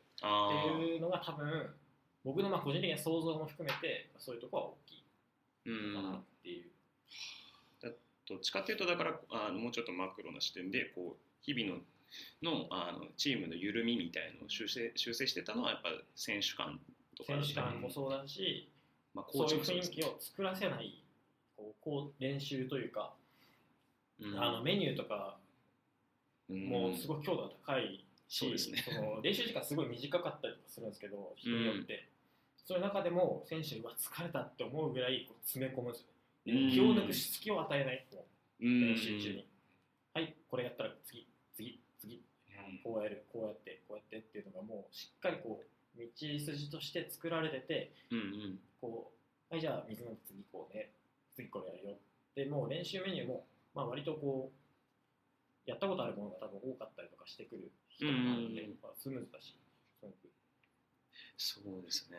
本当に間髪入れずにす高強度でやってくるのもありますしこうあの一つロンドン、まあ、和鬼とか鳥かごって言いますけどこう45人でボール回してみたいなところも本当むちゃくちゃ速い中でしかも周りでコーチがあの何個パス出せたかみたいなカウントし続けるっていうのはあれなんか囚人監視じゃねえのみたいな ちょっと怖いわみたいなあれってぐらいでしたけど絶対気抜けないじゃないですか。抜けないっすね。そしたら試合出れないって多分分かるだろうし。もう一個のミスが命取りになるぐらいの勢いですもんね。本当に、まあ、だらだらやらない。でも多分練習場のその都合とかもあって、うん。まあ、自前の練習場じゃないからうんうん。なかなかじゃあイネポリでこう1時間2時間こう自分で時間を作るみたいなのも場所によっては多分難しいだろうし、うんうん。そういうなった時にじゃあ限られた時間の中で最大限の成果を出すためにっていうのですごい多分練習時間をこううん。短くしてそこに強度をしっかりこう入れていく。確かになよなんか今までぼんやりと自分自身思ってたことが今すごくこう言葉になって言われてみて、おおって思っちゃってますね。ぼんやり練習見てて思ったことがすごい。でその中で監督はコメントとか多分読まれてる方は、まあ、はい。大体同じこと言うじゃないですか。そうですね。それはもういいんですよ。あれは、うん。しょうがない。言いたくない人だから。うん。ディテールについてはまあ話したくないっていう人なのでそれはもうしょうがないですけどうん。でもなんかこう普通に練習見に行ったりとかしても、まあ、対策をしてないわけじゃないしうんうんうん。相手に対する分析とかは相当やってると思うんで。かなりやってますね。なんかそれをその練習であえてじゃあ形をすごい変えて相手に対してこうやりましょうねっていうのをやらなくてもうんある程度微調整でそのこの相手に対してはうんうんこのパターンだねみたいなのを導き出せるぐらいのベースが多分できてきてるんだろうなっていうなんとなく想像はしていたんですよね、その夏場とかまで練習をたまに見に行ってた感じだと、うんうん。で紅白戦で11対11並べてうん。うん相手をじゃあ相手次3バックだから3人並べてとかってやるわけじゃない。うんうんうん。そうですね。確かにそうかもしれない。なんか。それを上回られたのが多分開幕のガンバ戦、そうですね、まあ、まあもっと言うなら嫌な言い方かもしれないけどさっきのまあ勝てるでしょうがちょっと緩みにつながっちゃったところもあるかもしれない。まあそうはならなってないと信じたたいいですね、ですね、まあでも、まあだから締めるにはちょうど締めるにはちょうどいいゲームだった。どう考えたって相手対策してくるしもううん。3年目になるし、去年だって2年目で自分たち、まあ、マリノスがどういうふうにやり方でやってきてその大きく相手によって変えるわけじゃないみたいなのをそのどのチームももう分かってるんですよ。2周とかしてるから。うんうん。だからこそ対策してくるしやっぱシーズンのどっかで何回か分かんないですけどそのやっぱ上回られる試合とか予想外の想定外のことが起きる試合っていうのはうんうん。まあそれなりの数であると思うんですよ。はいはいはい。今シーズンに関しても、うん。その時にどういうものを見せられるかっていうのでアップデートしていくっていうのが多分今シーズン。も引き続きやっていくべきところ、そうですね、まあ、アップデートしていく中でやっぱあのそれこそ各人に任せてますよっておっしゃってたところの各自が変わったじゃないですか。あのまあ、ピーター・クラモスキーコーチが、ね、清水に行って監督になってとかしてるんでやっぱそこもちょっと違いは出てくるかもしれないっていうのはありますよね。コンディショニングのところでじゃああのまあそうですね。グレッグがいなくなりました、うんうん。でまあでもそれで何もな全部がなくなったわけじゃないだろうし、うんうん引き継ぎみたいなところもあるだろうしもちろんアーサーコーチだってうん去年見たから、そうですね。ピーター・クラモフスキーという男がどういうことをしてきたかというのを十分に見てる、うんうんそれに対してじゃあ今度自分のエッセンスを加えてみたいなところはそのコーチを変えないよりはなんかこう新しいものが生まれる可能性は上がる。だからどちらかというとマイナスで捉えていくっていうよりかは新陳代謝なんだっていう。新陳代謝。マネージメントの根幹になる監督のところはしっかりとベースとして置いときながら、スタッフをちょっとずつ入れ替えることでこう新しいエッセンスを少しずつこう入れていったりとかっていうのはできるんじゃないかなっていうのは僕は感じてる。特にコーチとか若い人が入ってきたのでかなり若いですよね平均年齢。で平均年齢若い割にはあまあまあ我々オタクなんであの経歴とか調べますけど かあのやれ首席だえやれなんか博士号だなんだとかこうあの、まあ、 LinkedIn とかにいろいろ書かれてる文言を見てみるととんでもない人たちが来てるなっていうのはひしひしと感じますし、まあ新しいコーチのショーン・オントうん。ンだったりも彼ももともと現役の選手でしたけど若い時に辞めてそうですね。その後勉強してたりとかもするしこうただただなんかオーストラリア人が来てるわけではないう。ん。そうですね。一回このキャスでちょっといこのキャスかな？わかんないけど。ああの Facebook のもしかしたら友達の友達みたいなテンションで引っこ抜いてきたわけではないと。そうですね。いやーキャスの方には深いですけのどこれはもうなんかああ川崎戦の遠藤選手のゴールで確信ああタイミングですまああの瞬間は結構こう1位2位のてか我々の順位的なところとあと他他チームの勝ち点勝ち点っていうところでも、まあ、確信っちゃ確信ですよね。なんならあそこで優勝決まったかなって若干思いましたけいやーうどね、ん。高い上のあれが分かんなかった。僕はもう僕はもうなんか提表面としてはもうずっと あのまだ優勝は決まってないみたいなかっこ かっこいいこと言ってましたけどあの川崎戦の後めっちゃ飲みましたあの遠藤選手なんかはやっぱり後半戦スタメンで出る機会が減うって、ん。でまあ、本人がどういう思いでやってたかっていうのは、まあ、想像する部分の方が大きいと思いますけど、まあ、当然悔しい部分うんうんが大きかっただろうし、その中で途中出場でやっぱりゴールとアシストにしっかり絡むうんうん。ということができたのは彼にとチームにとってもそうだし彼にとってもものすごく大きいことだったんじゃないかなと思うんですよね。やっぱり途中出場で入ってくる選手ってもちろん点を入れるとか守り切るとかっていうそれぞれの役割を期待されて投入されるわけじゃないですか、でもそれが当たるというかうん。ゴール決まって実際に勝つとかっていう確率ってそこまで高くない実際。ででも彼の場合はしっかり結果残してる、こ特に後半戦やっぱゴールも増えたし、うん。それは相手がやっぱこう走り疲れてとかっていうものはありつつもその中でも途中出場の短い時間であのハイテンションの中にパッて入って、うん。こう違和感なくやれてゴール前のの決定的なところに絡んでいけるようになったでうん。自分でもゴールも決められるようになった。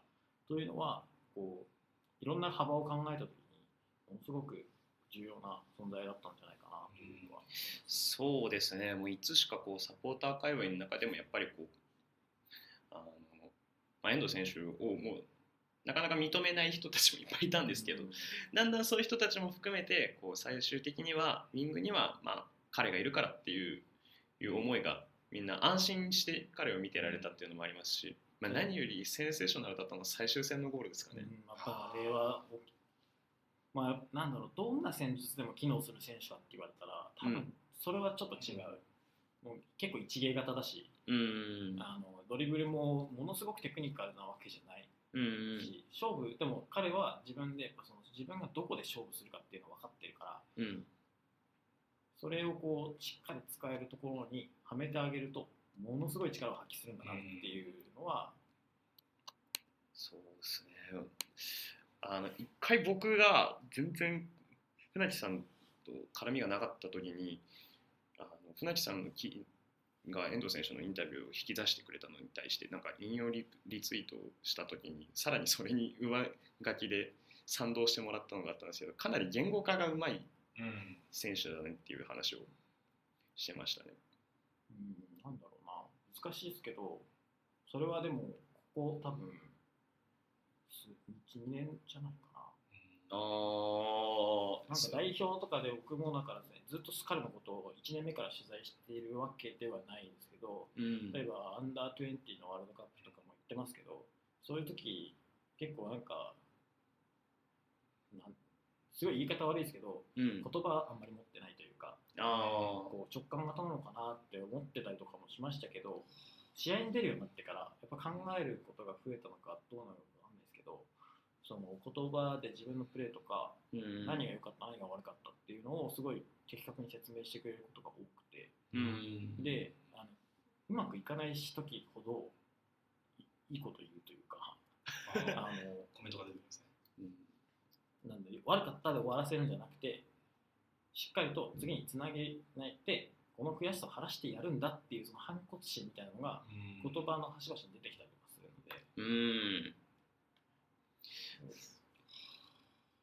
なるほど。なんか常にうまくいっていた選手ではないじうゃないですか。ん。ずっと1年目からレギュラーに出続けてたわけではない、まあ、試合数はそれなりに出てるけど、うん。とかなんか結果出しても使ってもらえないとか。ううん。んそういう、まあ、それはクラブでも代表でも多分感じてることというか。そうですね。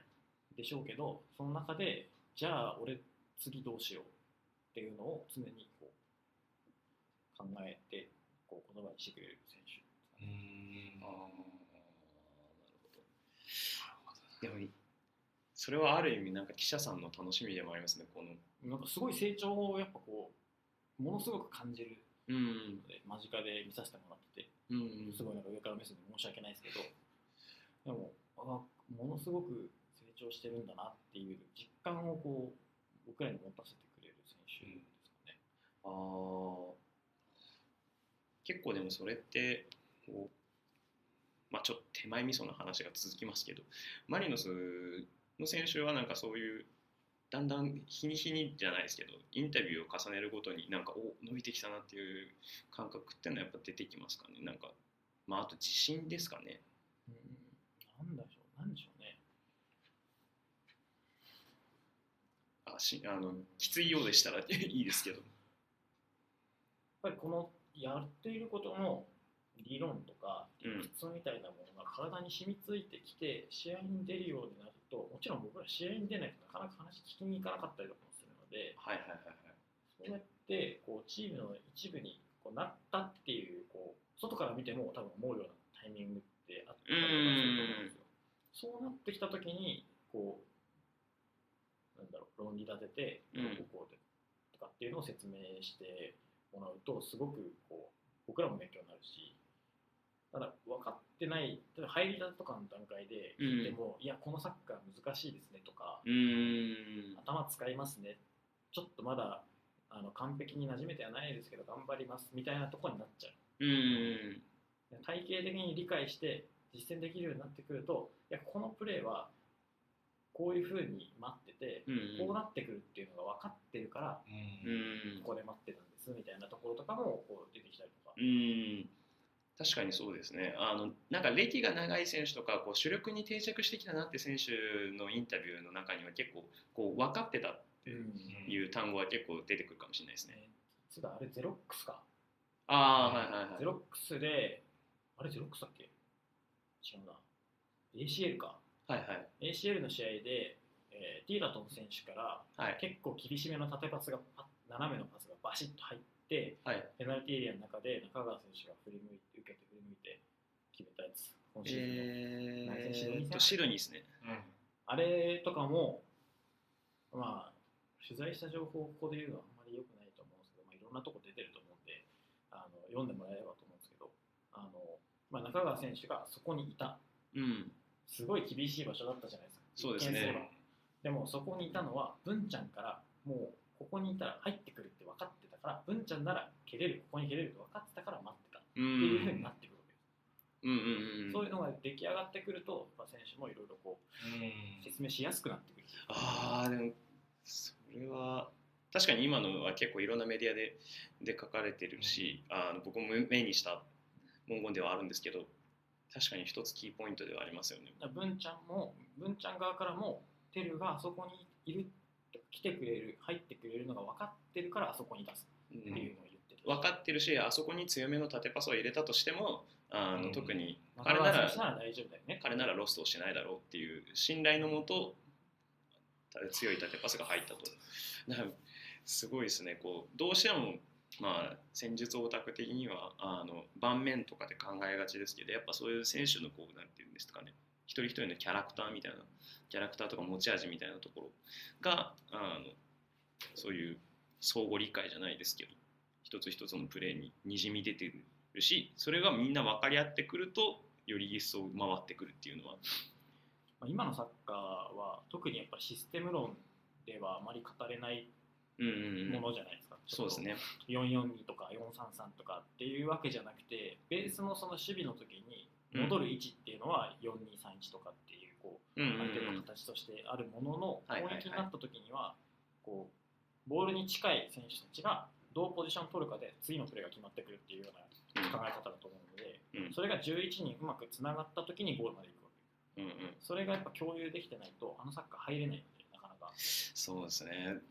そうなってくるとただただ普通に難しいで終わっちゃうんですよね。うりんうんこの概念を覆すところからスタートしなきゃいけないっていうのは確かにやっぱりいやってきやったことないっていう選手多いと思うのでうん。取ってる選手の傾向からしてもそういう似たようなところからやっぱ取ってくると早いじゃないですか。確かに。順応みたいなのは、まあ、ちょっとやっぱ最前線とあの後ろの選手はセンターバックとかちょっと違いますけど、はいはいはいはあの例えばオマイル選手なんかは、まあ、一応、いまあ彼も一番前の選手ですけど、うん。その戦術的なところのそのどういうふうな立ち位置を取ったらいいかとか、はいこうい。うプレーが求められるみたいなところは片野坂さんにうん。しこたま多分言われてうん。仕込まれてるだろうし。あと下田さんですね。下村さんもそうだしそういうのも仕込まれてる、うん。であとは順応が早かった選手でいうと僕はあのまだあのベールは脱いでないですけど公式戦で出てないんではい。練習試合とかで見てたのは前選手がすごくおおあんま言っちゃいけない まあ僕僕は感知しました。僕はアウェーユニフォーム前ちゃんなんで。僕は感知しました。まあでも前評価高いですかいやーでもでもそういう選手ってやっぱやってるんですよね。うん。でも全くやったことのない選手がポンって入ってきたときに、多分その立ち位置の共通してる意識が他の10人持ってるけど、自分だけないみたいなところで、いって入るのすごい難しいと思うんですよ、多う分。ん。もし自分がそうだったらって考えたときにも、普通に難しいと思う。常識が違いますからね確かにな。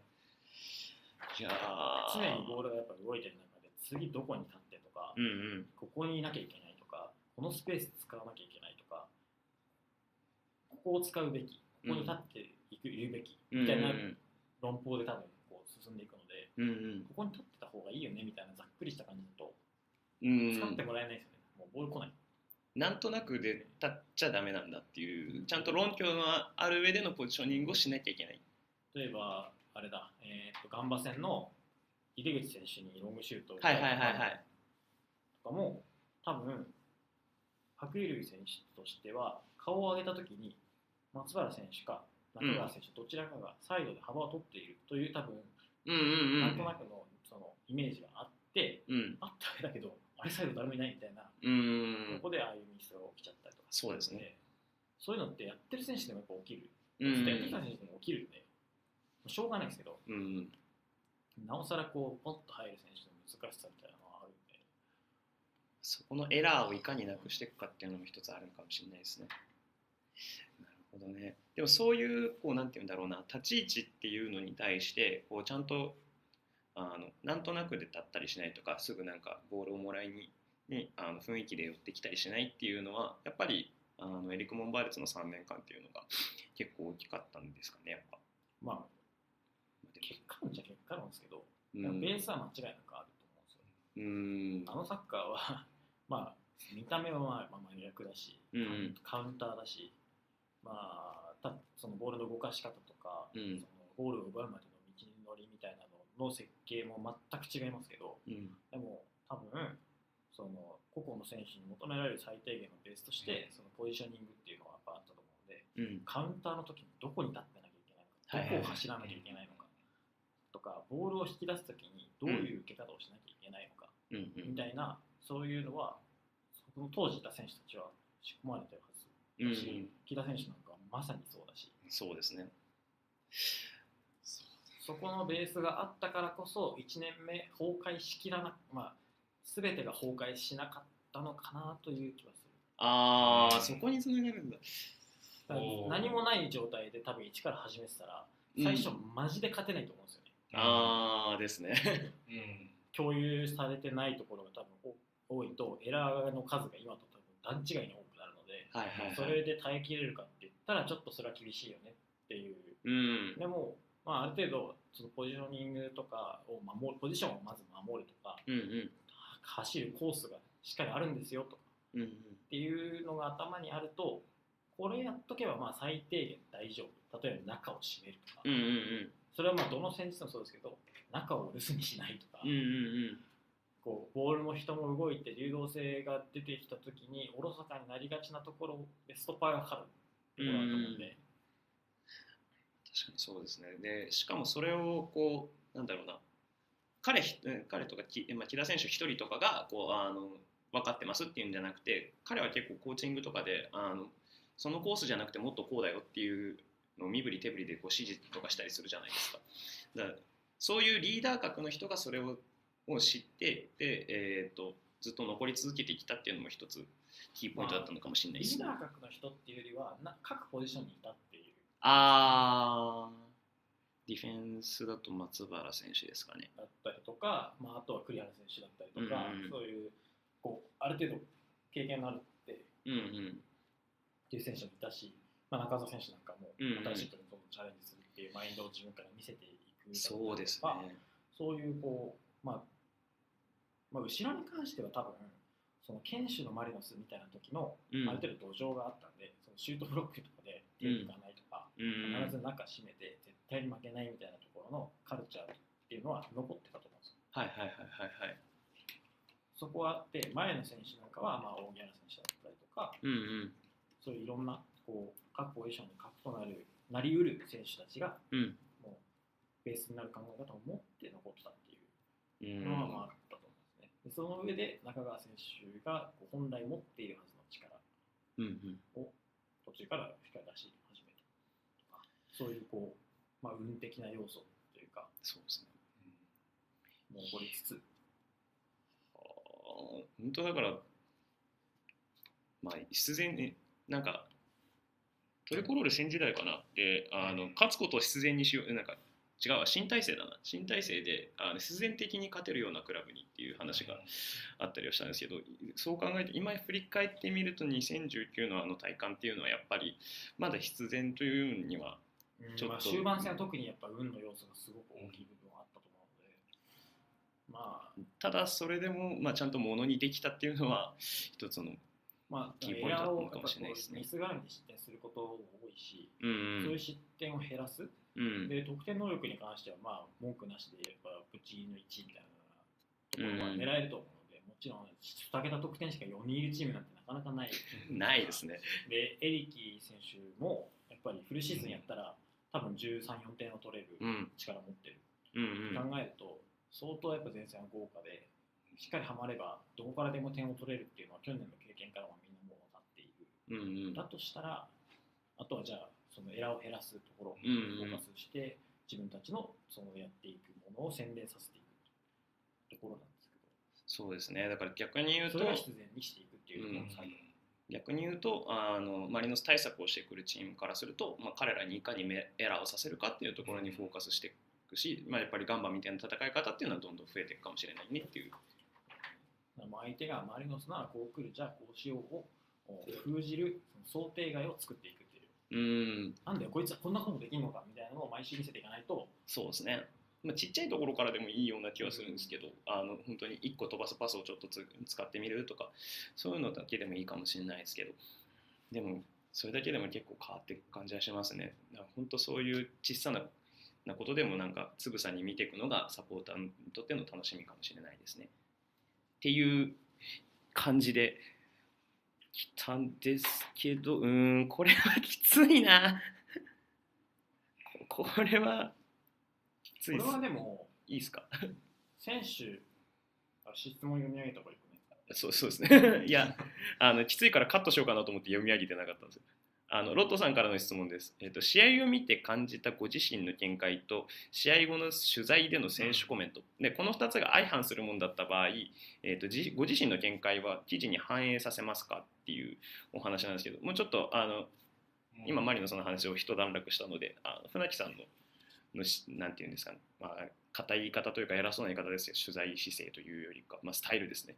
にちょっと話を、まあまあでも選手のコメントが全てじゃないし自分の見えてるものと違うことってやっぱ結構ある。それは自僕が間違ってる場合もあるし、うんうん。選手は選手でこれすごい悪い言い方ですけど自分をよくよく見せようとするもんじゃないですか。そうんだし下手なことやっぱり言えないっていうところもあるし、うんうん。マイナスなこととかチームのためにならないことっていうのはやっぱり言えないかったりもするので、うん。まあ自分が見てるものと違ったりとかうんうん。え？って思うようなことがないわけじゃないそれは、うんうん。それをまあなんかそういうもんだと思ってるんでまあ自分の見解ももちろん入れるし選手がこう言ってるっていうのも入れるしそれはなんかこう選手のがこう言ってたからこうですっていう全部が全部真に受けて100%選手目線で書いちゃうみたいなことはできるだけないようにはしてるかなと。はあー。まあ、そこで整合性を取らす整合性っていうか選手の考えを聞いてうん。自分で思ってることをもう一回映像とかで確認して、うん。あこういうふうに思ってるのかでもこうなってるけどどうなんだろうみたいなのを考えたりとかうんうんうん。っていうのももちろんあるだろうし。おーそうですね。いわゆるなんかやっぱりこう選手の、まあ、いかに10キロ10キロ12キロとか走った走り切った後でもやっぱりこうコンプライアンスだとかなんだとかやっぱ話しちゃいけないこととかはいっぱいあるでしょうし。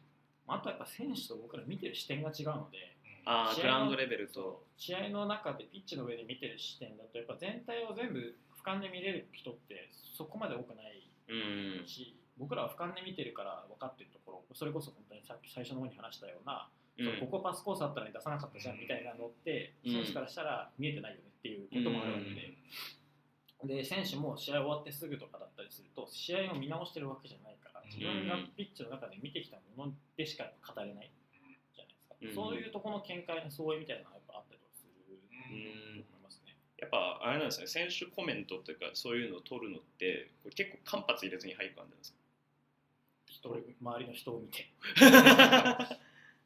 まあまあそそんな時間はないんですね。だからあの、まあ、選手にとっての選手にとって時間はあんまり振り返ってどうこうっていうふうに長考するようなな間は持たせてくれないような感じなんですね。だからそうですね。だから試合終わってシャワー浴びてミックスゾーン出てきてってなると、まあ、大体1時間ぐらいとかで出てくるわけじゃないですか、うん。その間ってシャワー浴びたりとか治療を受けてたりとかして別に試合を見直してるわけじゃない、うんまあ、もちろんちょっとこう試合のテンションが下がってきてる分冷静にいろいろ考えられるようになってるとうんうん。なんかこうそれでいろいろこうわーって聞いてって全部が全部手に入る。欲しいものが手に入るわけじゃないし、うんそう思ってるかもわかんないし、うんこっちはまあなんか一応聞きたいことは携えていって流れを見つつ聞いていくみたいな、はいはいはい。いやーすごいこうここからどんどん深い話に展開していきそうな感じではあるんですけど、えー、と残念ながらちょっとあれですねこの会え貸し会議室のお時間が迫ってるので、えー、とちょっとそろそろと思うんですが、えーとまあ、最後にですね、えー、と船木さんの今後というかあの、まあ、ノートも読ませていただいたんですけどあのヨーロッパのあのライターさんあイエスパうんはい、イエスパーさんののお話とかもあっていろいろとこうインスパイア、まあ、受けてきたかと思うんですけどそれを受けてこうあの船木さん今後どうされていくのかなっていうのをちょっと展望というかまあそこまでなんか真面目なやつじゃなくてもいいですけどこうあのこういうのやってみたいなとかいうお話だけでも伺えたらなと。まずはできるだけ早くやっぱりこう僕らだけじゃなくてこうみ皆さんがサッカーを楽しめる状況が戻ってきてほしいっていうのがまあ一番で、正直言って今こう将来何を見れるかってったらちょっと厳しいところあるうといんうか、まあ、本当に近い将来も見えない状態じゃない。うんそれはじゃあじゃあ東京五輪あるのとか、あワールあドカップ予選あるのとかってうんいうレベルで、もうスケジュールも立てられないし、うん正直いつ J リーグ始まるかもわかんない。うんうん。そういうやっぱ状況が、それはまあ日本サッカーのためにもならないし、なんとかこう世の中的にうん。こういろんなものが収まって、うん。コロナウイルスもそうですけど、まあ、そういろんなこう娯楽って言ったら変な感じになるそのスポーツとかその必文化的に必要な最低限度のなんとかみたいな、うん。以上のものを楽しめるようになってもらいたい、まあ、考えるのはそれかなからからっていう感じ。うん。もちろんいろいろやりたいこととかややらなきゃいけないこととかももちろんありつつもなんかこうサッカーに追われる日々というかうんううん。ん戻りたいまずは。ああすごい切実なうんお話でしたね。マジでサッカーないと何にもない。っていうのが分かったっていう。この3週間、4週間でサッカー自分がサッカーに生かされてるのもやっぱそれは仕事的にもそうだしサッカーで生活してるしサッカーないとこんなにも何もないんだな俺っていう感覚になるんすごいですね。なんよりその今までこうサポーターの中でも海外でもやっぱりそういう話はちょこちょこありますし一番生々しいですね。それはでも僕なんかよりも多分もっとフリーの人とかカメラマンさんとかそういう人たちの方が切実に感じてるだろうしまあ何より僕らが仕事をするだけじゃなくて本当にまあ無観客試合とかうんうん。僕ら仕事行けますけどそれはサポーターの人たちとかファンの人たちが本当の意味でサッカー楽しめてるかって言ったら多分そうじゃないのでスタジアムでみんなが満席の中でサッカーを楽しめる日々というのを早くしたいもらいたいということですね。はいものすごいなんか最後は、まあ、そうですねちょっともうこのキャストの中ではやっぱり手洗いうがい推奨ということではいあ僕らも今一応ね1メートルぐらいずつ離れてるんで。濃厚接触ではないですね。ははい、ということで、えーっと、ちょっと長くはなりましたが、えーっと、いろんなことがありすぎて、ちょっと僕も今まとめきれてないですけど、まず、はい、えーっと、本日のゲスト、サッカージャーナリストの船木渉さんでした。長い時間でしたが、ありがとうございました。お招きいただき。いえいえそれでは、しこの辺でおしまいにしたいと思います。ありがとうございました。来てくれますか、また。